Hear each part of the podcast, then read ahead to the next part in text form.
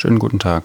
Heute hören wir Anne Molls aus St. Paul mit ihren Gedanken zum Namenstag von Anne am 26. Juli.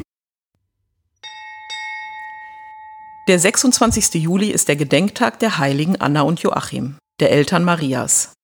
Sie sind also Jesu Großeltern. In den sogenannten kanonischen Evangelien werden sie nicht erwähnt. Allerdings in einigen apokryphen Schriften und in der im Mittelalter sehr populären Legende Aurea. Ihre Geschichte hat man so ähnlich schon mal gehört. Nach langer kinderloser Ehe erfahren sie von einem Engel, dass sie doch Eltern würden. Anna und Joachim sollen einen großen Teil ihres Besitzes den Armen gegeben haben. Wegen meines Vornamens bin ich natürlich Anna-Fan. Meine Familie lacht mich schon aus, weil ich in jeder Kirche, die wir betreten, erstmal nach einer Anna suche. Manchmal entdeckt man sie an einem Seitenaltar. Manchmal aber, wie in der Anna-Kapelle in Vils in Tirol, findet man an und über dem Altar gleich drei Darstellungen. Und bei den Darstellungen gibt es Unterschiede. Zum einen findet man die Mutter Anna, die der kindlichen Maria an ihrer Seite in einem Buch das Lesen beibringt. Da ich selbst gerne lese, spricht mich dieses Bild sehr an obwohl ich Zweifel habe, dass Mädchen zu damaliger Zeit lesen lernten. Möglicherweise ist es ein Zeichen dafür, dass Anna ihre Weisheit und Gottesfurcht an Maria weitergab. Die andere Darstellung ist die als Anna selbdritt, Anna, Maria und Jesus. Manchmal sind dabei Jesus und Maria beide sehr kleine Figuren. Maria selbst fast noch ein Kind. Aber besonders gut gefällt es mir, wenn man deutlich erkennt, Oma, Mama, Kleinkind. Einen besonders schönen Altar dazu findet man in der Nikolaikirche in Kalkar, wobei dieser eigentlich sogar die sogenannte heilige Sippe darstellt. Doch davon ein anderes Mal.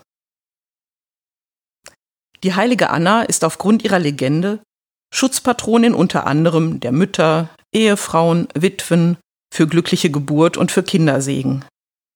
Aber wegen ihrer Position als starke Frau auch für einige Handwerksberufe. Hierzu passt die Lesung des Gedenktages aus dem Buch der Sprichwörter. Natürlich im zeitlichen Kontext zu verstehen. Das Lob der tüchtigen Frau. Eine tüchtige Frau, wer findet sie? Sie übertrifft alle Perlen an Wert. Das Herz ihres Mannes vertraut auf sie, und es fehlt ihm nicht an Gewinn. Sie tut ihm Gutes und nichts Böses alle Tage ihres Lebens. Sie sorgt für Wolle und Flachs und schafft mit emsigen Händen.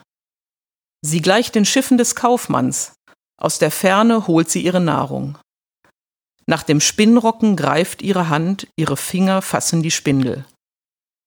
Sie öffnet ihre Hand für den Bedürftigen und reicht ihre Hände den Armen. Trügerisch ist Anmut, vergänglich die Schönheit. Nur eine gottesfürchtige Frau verdient Lob. Preist sie für den Ertrag ihrer Hände, ihre Werke soll man am Stadttor loben. Aber zurück zum Thema Schutzpatronin. Ende Juli beginnen ja auch die Hundstage. Es wird heiß und Gewitter können auftreten. Deshalb ist Anna auch die Patronin gegen Gewitter.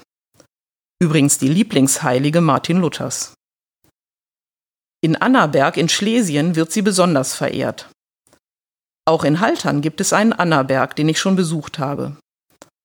Und vor einigen Jahren bin ich mit meiner besten Freundin den Jakobsweg von Köln nach Düren gepilgert.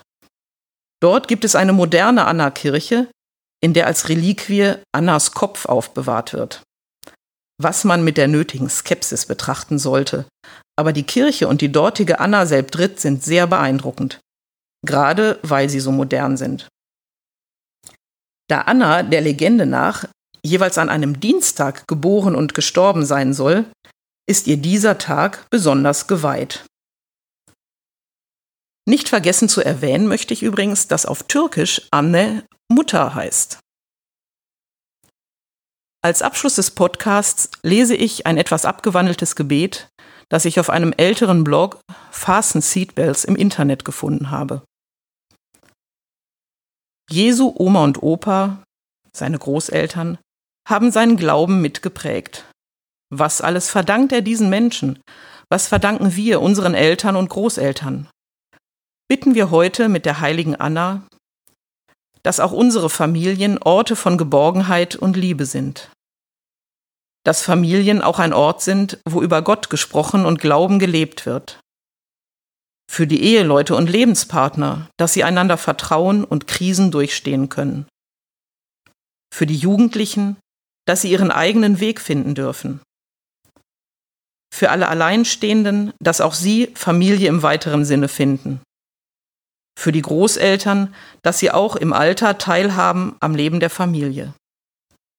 Du guter Gott, wir vertrauen dir heute aber auch ganz besonders die Kinder an. Schenke ihnen Familien, in denen es gut ist zu leben und groß zu werden. Amen.